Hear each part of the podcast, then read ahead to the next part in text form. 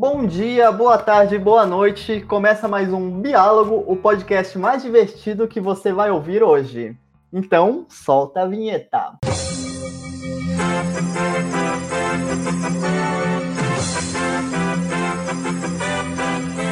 Atenção! Interrompemos sua programação para informar que começa agora o Biálogo Podcast. O podcast mais divertido que você vai ouvir hoje. Vai!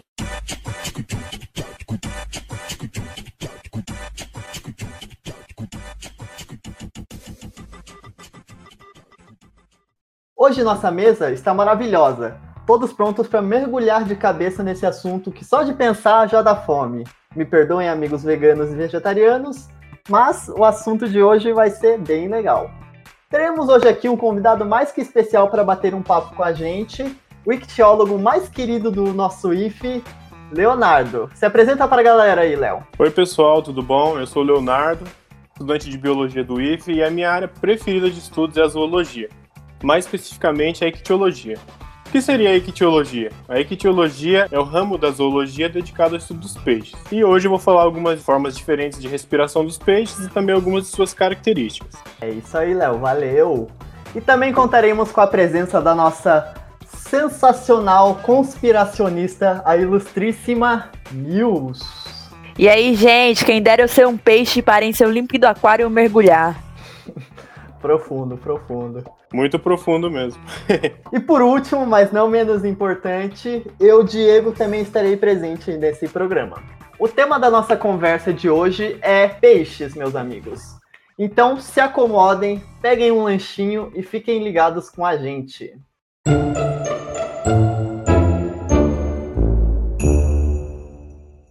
Para começar a conversa, acho importante contextualizar o que é um peixe, afinal de contas. Os peixes, eles são animais aquáticos que podem viver tanto na água doce quanto na água salgada. E há casos de algumas espécies que podem migrar da água doce para salgada ou da salgada para doce. A Mills daqui a pouquinho vai dar um exemplinho sobre isso pra gente. Continuando então, os peixes, eles são animais que possuem barbatanas ou como é conhecido, as nadadeiras para se locomoverem pela água. E via de regra, eles possuem escamas cobrindo o seu corpo. Na faculdade eu aprendi que peixe não é uma classificação taxonômica, mas a gente começa a chamar de peixe os bichinhos feios que não possuem mandíbula, conhecidos como agnatas. É o caso da lampreia, que mais parece uma, sei lá, sanguessuga gigante que ela possui uma boca que parece um alien, cara. É uma boca circular com os dentinhos. Pesquisem isso no Google para vocês verem, só para ver uma fotinha da lampreia. Não pesquisem à noite que vocês vão ter pesadelo. É muito diferente, pessoal. Não é um peixe familiar que a gente costuma chamar de peixe. Bem em contraste com o Nemo, que é uma gracinha. Mas por mais estranho que pareça, pessoal, elas são consideradas uma comida requintada na Europa. Não sei como um bicho daquele consegue aparentar ser comestível pro pessoal lá. Europeu é tudo doido. Um abraço para nossa querida amiga Catarina aí, integrante do podcast. Bom, mas seguindo a linha evolutiva, nós temos os belos e temidos tubarões e raias, que pertencem ao clado dos elasmobrânquios eles já são peixes com mandíbulas bem características e dentes afiadíssimos. Quem nunca viu naquele filme do Spielberg, Tubarão?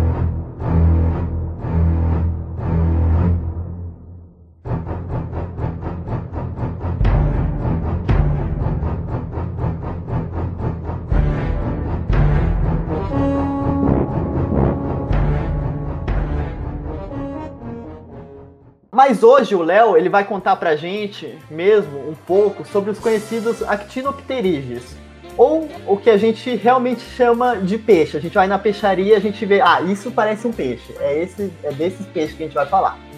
Mas não de um jeito maçante, cheio de nomes. Na verdade, o Léo vai trazer algumas curiosidades pra gente. Então, bora lá, Léo. Uma das características dos peixes é possuir brânquias, e por conta dessas brânquias, os peixes conseguem respirar embaixo da água. Mas existe algum tipo de peixe mutante ou algum peixe diferentão que consegue respirar fora da água, Léo? Sim, sim, existem. Existem esses peixes diferentões aí que eles podem fazer respiração aérea. Então, esses peixes podem ser classificados como respiradores aéreos obrigatórios, que como o nome diz, são aqueles que respiram ar é, atmosférico independente das tensões de oxigênio na água. Então, mesmo que tenha oxigênio suficiente para ele respirar embaixo d'água, ele obrigatoriamente tem que respirar o, o ar. Ele tem que subir, emergir para respirar, para fazer a respiração aérea. E tem também os respiradores aéreos facultativos, que são aqueles que usam a respiração aérea quando as brânquias ou as guerras não conseguem extrair a quantidade de oxigênio necessária. Ô, Léo, quando cria beta, eles sobem na superfície para pegar ar, né? Sim, sim. Aí isso seria considerado o quê? Vou falar deles um pouquinho mais para frente. Então, é, se você segurar um pouquinho, a gente vai falar um pouquinho deles mais pra frente. E você me lembra disso, tá? Porque eu tô meio esquecido. Tá bom, tranquilo. Olha o spoiler aí. Pelo amor de Deus, meu. Olha o spoiler. A Mills aí querendo spoiler.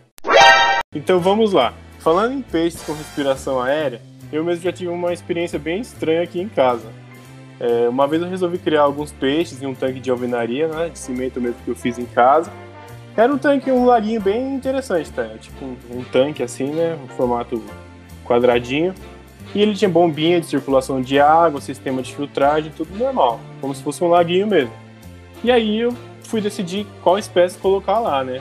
E aí eu fui no pesqueiro próximo aqui na região e eu vi pela primeira vez um baga africano. Eu não conhecia esse peixe ainda. Bom, eu não sei se alguém aí já viu, mas não é um peixe bonito de se ver, tá? Pelo contrário. Ele... Concordo. Ele tem bigode. Sim, sim. Então, ele parece uma lesma gigante, tá? E com barbilhões e olhos pequenos. Tem um, tem um olhinho bem pequenininho, é bem estranho. Peixe bem esquisito. E aí eu resolvi que aqueles seriam os peixes que eu ia levar para casa para criar. Não tinha nenhum animal mais fofinho, não, Léo, para você encontrar no, no lago? Pois é, né? Não tinha. É que eu gosto dessas coisas estranhas, sabe? Eu fui lá e eu vi aquela coisa assim estranha, eu falei, putz, vai ser isso mesmo. Isso que é um gosto peculiar. Coisa de ictiólogo. Mas enfim, eu coloquei eles, eu levei mais ou menos uns 7 ou 8, tá? É, não era muito grande, eu acho que tinha cada um tinha umas 500 gramas, mais ou menos. E aí os dias foi passando, eu jogava ração lá e não via esses peixes, né? Eu achei até normal, porque é característica de bagre ficar no fundo, né? Aliás, aqui já aproveitando o ganchinho aqui, o termo bagre não se refere apenas a uma espécie, tá? Não é só uma, uma espécie como muita gente pensa. Bagre é como são chamados os peixes da ordem siluriforme. Quem são esses siluriformes? Siluriformes são os conhecidos peixes de couro, tá? De couro ou placa óssea, sem escamas que possuem bigodes, aqueles que são chamados de barbilhões, né? Porque esses peixes eles não enxergam muito bem. Então esses barbilhões eles servem como se fosse radar mesmo do peixe, então é de importância. Quem são esses siluriformes? Siluriformes são os conhecidos peixes de couro, tá? De couro ou placa óssea, sem escamas, que possuem bigodes, aqueles que são chamados de barbilhões, né? Porque esses peixes eles não enxergam muito bem. Então esses barbilhões eles servem como se fosse radar mesmo do peixe, então é de extrema importância. E quando eu esvaziei lá, não havia mais peixe nenhum. Todos tinham sumido. Eu fiquei intrigado, né? Eu falei, como assim, né? Todos os peixes sumiram. E aí eu fui pesquisar e vi que o baga africano tem a capacidade de respirar ar atmosférico sendo então um respirador aéreo facultativo. E ele pode simplesmente sair fora do local, se o local não estiver satisfazendo ele, se ele não estiver gostando do lugar, ou seja, o meu laguinho não era é, um lugar legal para eles, eles não gostaram, e eles simplesmente saíram de lá. Então é uma característica deles que eles, se eles não estiverem gostando do lugar, eles simplesmente migram para outro. E foi o que aconteceu em casa. Só que eu moro em chácara e, e o lugar é todo cheio de muro, né? Todo rodeado por muros e tal, mas até hoje eu não achei esses peixes. Não sei o que aconteceu com esses peixes. Eles foram atrás de uma coisa melhor e não encontraram nada. É, não encontraram nada, porque é cheio de árvore dentro de casa, bananeira, e eu não achei eles até hoje. Não sei o que pode ter acontecido. Quanto tempo você passou, Léo, alimentando eles? Olha, ficou um tempinho, viu? Porque a água tava bem verdinha quando eu fui limpar. Jogava ração assim, eu falei, bom, ninguém sobe pra comer, eu acho que mais tarde eles comem, né? E aí, quando eu fui ver, não tinha ninguém lá. Mas é assim mesmo, Léo. Filho é pro mundo, filho não é pra você não, cara. É, exatamente, cara. Você cria o filho pro mundo, tá vendo? Mas enfim, outro fato curioso desse Chuck Norris, porque esse peixe pra mim é um Chuck Norris, porque ele consegue viver alguns dias fora da água, desde que o ambiente esteja úmido, tá? Então se ele estiver num lugar úmido, ele consegue ficar lá. E além disso, ele consegue rastejar de um lugar para outro, tá? Então se você pesquisar aí na internet, baga africano, o gênero dele, se eu não me engano, é o Clarias, Clarias garietem. Então ele pode viver em ambientes bem, bem pesados, tipo em esgoto mesmo ele consegue viver, tá? Alguns já foram encontrados nas áreas mais poluídas do Rio Tietê. Se você vê aí no YouTube, tem vídeos, prendo ali o Tietê em São Paulo e o pessoal pescando esse peixe lá. Não sei por que foram pescar lá, não faço ideia, porque alguém pescaria no Rio Tietê mas descobriu-se que tem. Um peixe bem saudável. Ele é bem saudável. Deve ser um peixe de Chernobyl, né? Sei lá. Já viu aquele peixe dos Simpsons lá do laguinho? Deve ser tipo isso que sai de lá. Eu acho que é tipo isso, cara. Não sei. Eu não tocaria nesse peixe que saiu do Tietê, não tocaria. Ainda mais com esses bigodões dele vender um lugar desse, é quase um cafetão dos peixes. Mas será que o pessoal come esse peixe? É um peixe comestível, Léo? Você sabe? Sim, sim, o bagre africano ele é um peixe comestível. É, a princípio ele veio para cá, pro Brasil, porque ele foi uma iniciativa. Os piscicultores queriam uma, um peixe fácil de fácil criação. E esse peixe tem tudo isso, né? Ele é fácil de criar, ele é super resistente, tá? Ele não morre fácil. Então ele veio com uma ideia assim de ser uma coisa promissora. Só que ele começou a fugir dos lugares onde ele era criado. E aí ele começou a entrar em rios brasileiros e prejudicar as espécies nativas, desequilibrar ecossistemas tal. E tem vários rios aí que já estão totalmente degradados por causa dele. Porque ele é muito voraz mesmo, tá? É claro que é outra coisa que os bagres são, são vorazes, tá? Eles comem tudo. E esse peixe, ele come de tudo. Pô, pra ter a capacidade de sair do lago, o mínimo que ele pode fazer é comer de tudo. Porque ser um peixe fresco, no sentido de não aguentar nada, não ia dar em nada. Porque como que consegue um peixe sair de um lago e não come de tudo? É o mínimo que ele pode fazer é comer de tudo. Exatamente. Exatamente. Esse peixe aí é. Nossa, eu, eu colocaria ele em primeiro lugar na lista dos peixes mais. É, como é que se diz? Hardcore. Bom, esses dias atrás eu tava com meu sobrinho e ele tá aprendendo matemática, né? Aí ele chegou e me perguntou: Tio, se eu tenho um aquário com sete peixes e dois morrem afogados, quantos sobram? Eu respondi, né? Pela lógica, ah, sobram cinco, né? Aí ele rindo de mim, me tirando, falando: ah, ha, ha, ha. errou. Depois diz que ainda estuda biologia. Sobram sete, porque peixe não morre afogado Aí eu te passo esse embate, Léo. Eu te pergunto, quem tá certo nessa história? Eu ou meu sobrinho? Peixes realmente podem morrer afogados? Olha, eu acho que você estava certo então, porque eles podem morrer afogados sim, dependendo do peixe, ele pode morrer afogado.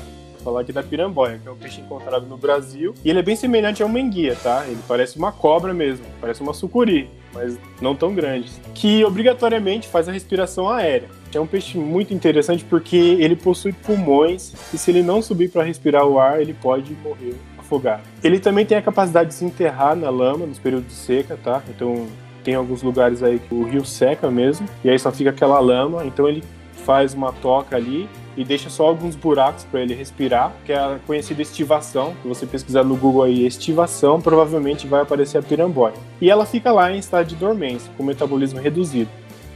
Tem até aquele vídeo que o Márcio mostrou lá que o pessoal que constrói casa de barro lá, aí daqui a pouco em época de chuva sai um peixe da parede. É...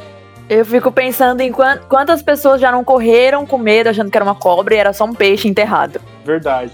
E você sabia que você falou uma coisa bem interessante agora, porque muita gente, quando vai pescar assim, alguma coisa, acabam pegando alguns peixes e elas acham que é cobra, mas na verdade é só um peixe. Tem peixes que têm um formato muito semelhante a algumas serpentes, algumas cobras. Então, como eu tinha falado, esse peixe ele pertence ao grupo dos Sarcopteridae, na classe dos dipnóicos. Dipnóicos são os peixes pulmonares, tá? São aqueles peixes que têm pulmões, têm estruturas ali que fazem o papel de pulmões. De grande importância no estudo da evolução dos tetrápodes, que são os vertebrados terrestres possuidores de quatro membros. Então, se a gente for pensar assim, aproveitando esse gancho, se os tetrápodes evoluíram a partir de irradiações dos Sarcopterides, que são os peixes na ladeira lobada, que eu tinha falado, o termo peixes, como o Diego falou lá no comecinho, é incorreto, porque assim estaríamos excluindo os tetrápodes, né? Ou então a gente pode aceitar que todos nós, é, os tetrápodes, somos peixes. Eu gosto mais dessa, dessa, dessa daqui, viu? Ia ser legal se todo mundo aceitasse que a gente fosse peixe e acabou a discussão. É que é tão mais fácil, né? Chegar no mercado e falar, dá um peixe aí. Verdade, verdade. É, imagina, chegar no mercado assim e falar, ah, me dá um, um Actino pteride, aí ia ficar meio estranho, né? Sei lá. Complicaria a vida do pessoal. Complicaria, complicaria, é verdade.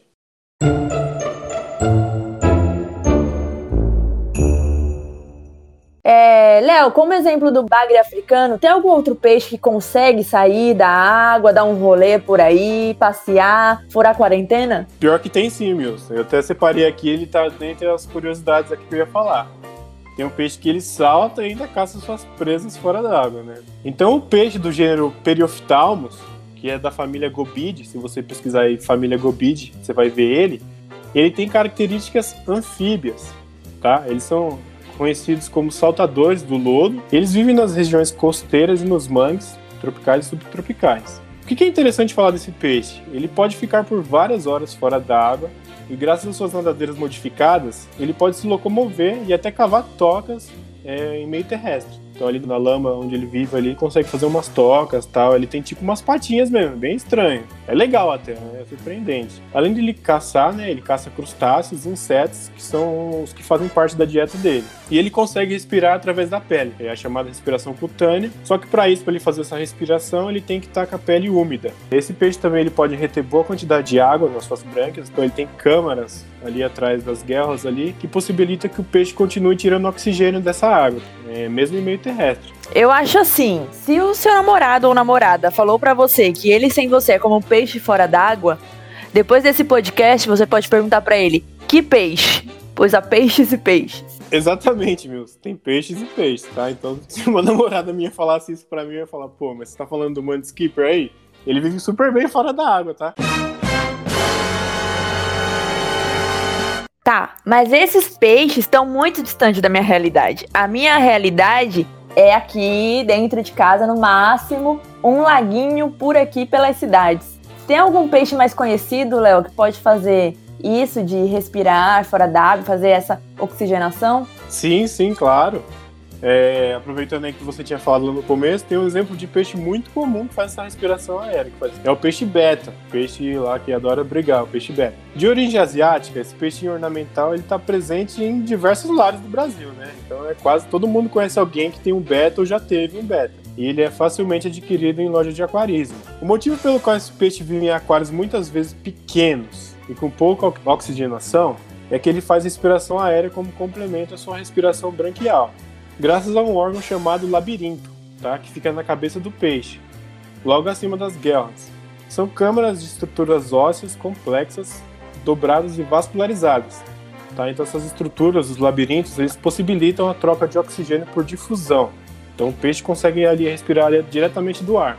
Por isso que é comum você ver esse peixe na superfície, viu, Mills? Porque você se você vê ele ali na superfície é porque está faltando oxigênio na água e ele está complementando com a respiração aérea. Esse peixe em estado selvagem ele vive em poças, né? em arrozais, em pequenos lagos. São lugares que são pobres em oxigênio, tá? então quase não tem oxigênio dissolvido. Então isso explica um modo diferente de respiração deles. Então, nesses lugares não tem oxigênio, então eles têm esse órgão labirinto que possibilita a respiração aérea. Mas não significa que você deve manter um desses em um aquário minúsculo e sem circulação alguma, como muita gente faz, porque isso, além de estressar o peixe, é, diminui a expectativa de vida dele. Então não é legal. Se você tem um beta, você tem um aquário um pouquinho maior ali, pelo menos pro bem-estar dele é legal, é interessante. É, quando você cria é, betas junto, é comum ver mutilação no outro, né? O beta macho mesmo, ele não gosta de compartilhar aquário com ninguém, tá?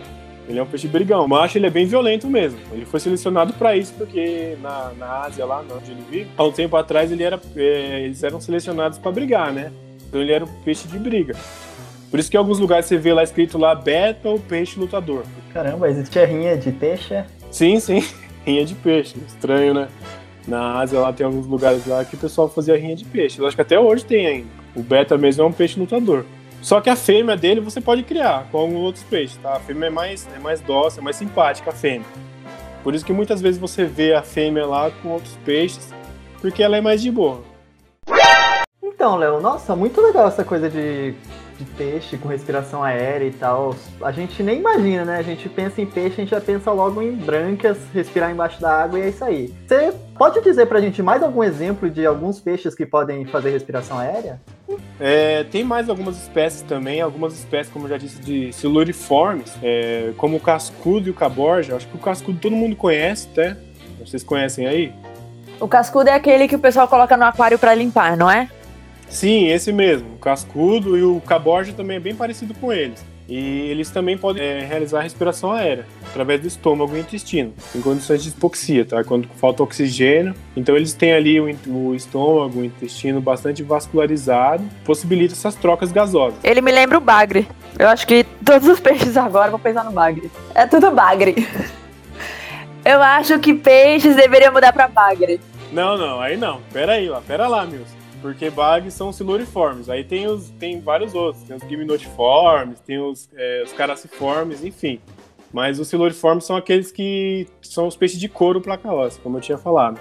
Uma espécie asiática que tem uma, uma reputação monstruosa e também é bem conhecida aí no mundo do aquarismo é o snakehead. Ele também pode fazer respiração em condições de baixo teor de oxigênio, tá? Que é conhecido como o, cabeça de cobra. Ele é muito comum entre os aquaristas. Então essa espécie aí também ela tem essa capacidade, tá? De fazer essa respiração aérea.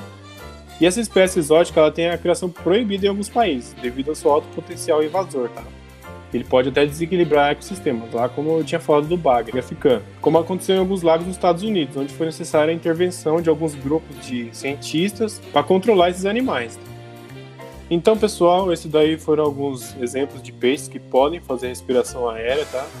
É, lembrando que essa respiração aérea pode ser obrigatória ou facultativa, como eu tinha falado, de acordo com as necessidades do animal, do peixe no caso. Eu espero que vocês tenham gostado dessas curiosidades.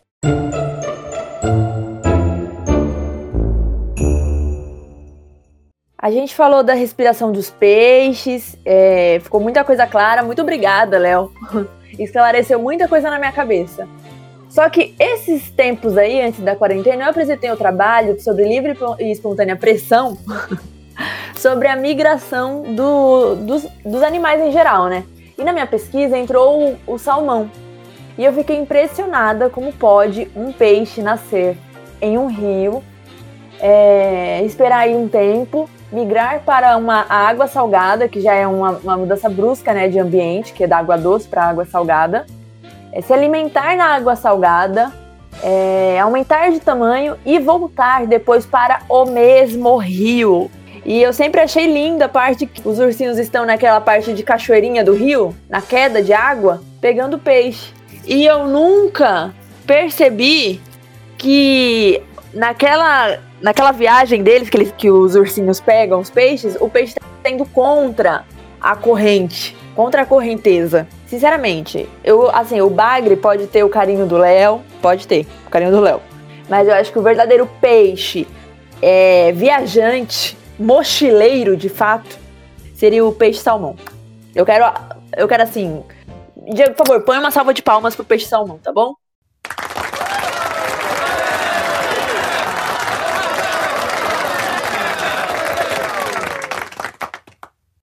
Mas então, Mills, no Brasil aqui mesmo a gente tem bastante peixes que fazem migração, tá? Esses peixes mochileiros aí, como você falou. É, inclusive o, o dourado mesmo, que é o peixe que eu gosto muito, tá? O rei dos rios. ele faz migrações, sim. Então ele volta para os rios é, de origem, tá? Então ele sobe o rio. Vou aproveitar aqui já e, e, dizer porque a barragem ela impede isso, tá? Então as hidrelétricas tem todo esse problema disso, né? Então os ictiólogos eu acho que não gostam muito das hidrelétricas, porque se você precisa fazer migração, então se você pega um peixe aí, por exemplo, dourado, ele precisa subir o rio. Como que ele vai subir o rio se tem uma hidrelétrica lá? Então muitas vezes ele acaba não desovando, então ele perde ali a desova por causa disso, tá? É, tem uma, eles estão fazendo, eles fazem né, uma alternativa, acho que de uns anos para cá, é, toda hidrelétrica tem que ter as chamadas escadas de peixe. Não sei se vocês já ouviram falar. Nunca ouvi falar. Escada de peixe não. Então, essa escada de peixe é justamente para os peixes conseguirem subir. Então, eles fazem tipo uma escadinha ali né, na, na barragem, o peixe ter acesso à parte de cima ali, onde foi represado, para ele conseguir subir. Eu mesmo tenho o meu questionamento se isso é realmente é eficaz. Alguns peixes podem até conseguir, mas vai ser igual como era antes? Não vai, né? Realmente é que a gente tende a prestar mais atenção em, animais que fazem essa locomoção assim, visível, né? Por exemplo, vocês viram que colocaram um, um viaduto para passar mico-leão? Então, mas como o peixe é uma coisa que a gente não tá vendo assim na nossa frente, não tá vendo morto pelas estradas, acho que não chama tanta atenção assim para a migração deles como pra, para outros animais. Vamos, vamos falar real, né? Ser humano só liga para mamíferos. tudo que é fofinho. Deu pra postar foto no Instagram, vamos fazer coisas para ele. Verdade, verdade. Eu fico meio frustrado com isso. E, Léo, é comum peixes nascerem nesses aquários que a gente tem em casa? Porque eu nunca vi peixes nascendo em aquário, sabe? Olha, vai depender muito da espécie do peixe, tá? Tem peixe que é muito fácil de reproduzir em aquário. É, algumas espécies, por exemplo, deixa eu ver aqui, você pegar os guppies, tá? O guppy é um peixinho muito fácil de reproduzir, o guppy mesmo. Eu já tive, eu gosto do, do guppy selvagem, que é aquele sem coloração, Pra variar. Eu não gosto de nada assim muito chamativo, não. Eu gosto desses peixes assim, como a natureza fez eles ali. Eu já tive alguns e ele é super fácil de reproduzir. Aqueles espadinhas, sabe? Tem, tem no aquário um peixe coloridinho, é, acho que é- a maioria deles são laranja, e ele tem tipo uma espadinha no rabo, por isso que o nome é espadinha. Então o que tem espadinha é o macho, e a fêmea não tem. Então esse peixe também é bem fácil de, de ter, de, de reproduzir ele no aquário.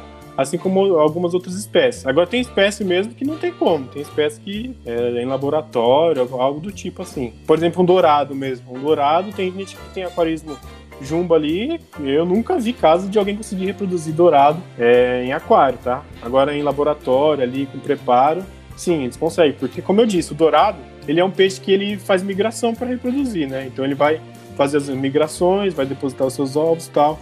Então se ele tá no aquário confinado, como que ele vai subir? Ele vai para onde, né? Ele vai não tem para onde ele ir. Então, o que que eles fazem? Eu já vi isso, que eles colocam algumas substâncias, acho que alguns hormônios, algo do tipo, que induz o peixe a reproduzir.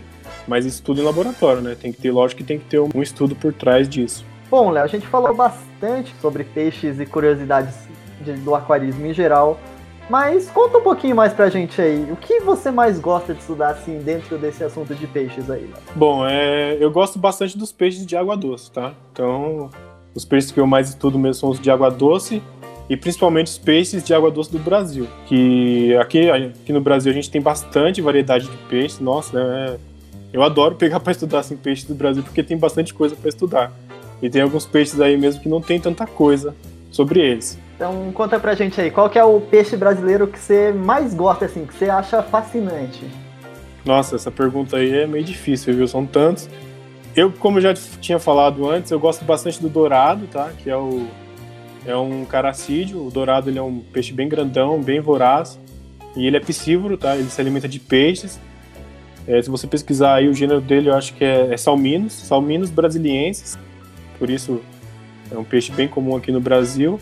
E ele é um peixe, cara, é fantástico. Ele tem aquele, ele tem um ataque super rápido, ele caça, é e fica bem grandão. Alguns exemplares até de 40 quilos dourado. Mas o, o que eu gosto mesmo, como eu tinha falado, são os bagres. Aqui no Brasil a gente tem bastantes representantes da família Pimelodídeos. Dentro dos- pimelodídeos tem o pintado. Pintado é um peixe que eu acho assim, fascinante também, eu acho muito bonito. Já foram catalogados exemplares de até 100 quilos de pintado. A pirarara também, vocês já viram a pirarara? Sim, eu acho que eu já ouvi esse nome, mas eu não tenho na cabeça a imagem do peixe. Não faço ideia do que é. Aí ele fala, é outro, outro tipo de bagre. Exatamente, meus. A pirarara é outro tipo de bagre, também da ordem dos, dos siluriformes, tá? A pirarara é um peixe que tem um rabo vermelho, por isso que o nome é pirarara, pira de peixe, e pirarara de vermelho, se eu não me engano é um nome tupi-guarani. Como a maioria dos nomes dos peixes é tudo tupi-guarani. E esse peixe ele é bem comum é, no aquarismo, pirarara. Ele é comum, ele tem a fama de engolir tudo, tá? Pirarara. Então se você tem uma pirarara ali, tiver um peixe mais ou menos um pouquinho menor que ela, ela vai engolir. Aí já penso naquele peixe também. É, inclusive o peixe da. É o peixe da Amazônia, né? Que entra por orifícios. Verdade, verdade. Então, na Amazônia eu, eu não entraria na de jeito nenhum. Tenho um pouco de receio. Eu acho que vai aparecer algum peixe lá. E tem esse peixe também que é o candiru, é o conhecido como candiru. Então ele entra na uretra ali pra você tirar ele só com cirurgia. O temido candiru, rapaz. Eu vi, eu vi um vídeo na internet uma vez de um cara. Tiraram um corpo. Coisas que eu procuro na internet, né? Tiraram o corpo de uma pessoa que tinha se afogado, né? E fazia um tempo que ela tava na água. E quando tiraram o corpo dela, saiu um monte de peixinho dela. Assim, furando a carne dela, sabe? A carne podre. Será que é o mesmo, o candiru? Então, é. Eu acho que sim. É que tem dois tipos, tá? Tem o candiru que ele é. que é o con- conhecido candiru açu, que é um candiru grandão. Já é, já é, é um bagre também, só que é outra espécie. Ele é grandão assim e ele é bem voraz, tá? Ele, tem, ele consegue arrancar uns pedaços assim mesmo, até de carne fresca. E tem esse outro candiru, que ele é o que entra na uretra. Esse candiru que entra na uretra é bem pequenininho, tá? Tanto que para entrar na uretra, né, ele tem que ser bem pequenininho. Ele entra lá e, e, a, e os bagres, eles têm os espinhos, tá? Então você imagina, ele parece um guarda-chuva. Ele entrou, ele abre, aí abre aquilo e não tem como voltar mais. Então por isso tem que fazer a cirurgia. E tem esse outro aí, esse outro candiru, que ele fica maiorzinho. Ele chega, acho que mais ou menos uns 20, 30 centímetros. E ele fica maiorzinho. E é esse sim, ele come, ele é bem carniceiro. Entrando nesse assunto de que a Mills disse aí, peixes que comem gente e tal, recomendo a todos assistir uma série que eu adoro, que é Monstros do Rio. É bem legal, acho que o Léo conhece aí. Ah, essa é a minha série preferida. recomendo, viu? Então eu gostaria de agradecer a presença do nosso queridíssimo Léo aqui, trazendo curiosidades e convidá-lo novamente para um programa futuro, quem sabe, falando um pouquinho mais desse assunto que é tão diverso. Obrigado, Léo. Bom, eu eh, tenho a agradecer o convite aí, eu gostei bastante, foi uma conversa bem legal. Para falar de peixes, eu, eu adoro, então para mim foi bem legal e agradecer vocês, agradecer o pessoal que tá ouvindo e eu espero voltar aí novamente com mais algumas curiosidades. Então é isso aí, pessoal. Muito obrigado por ouvir mais um programa e tchau, tchau. Lembrem-se sempre, continuem a nadar.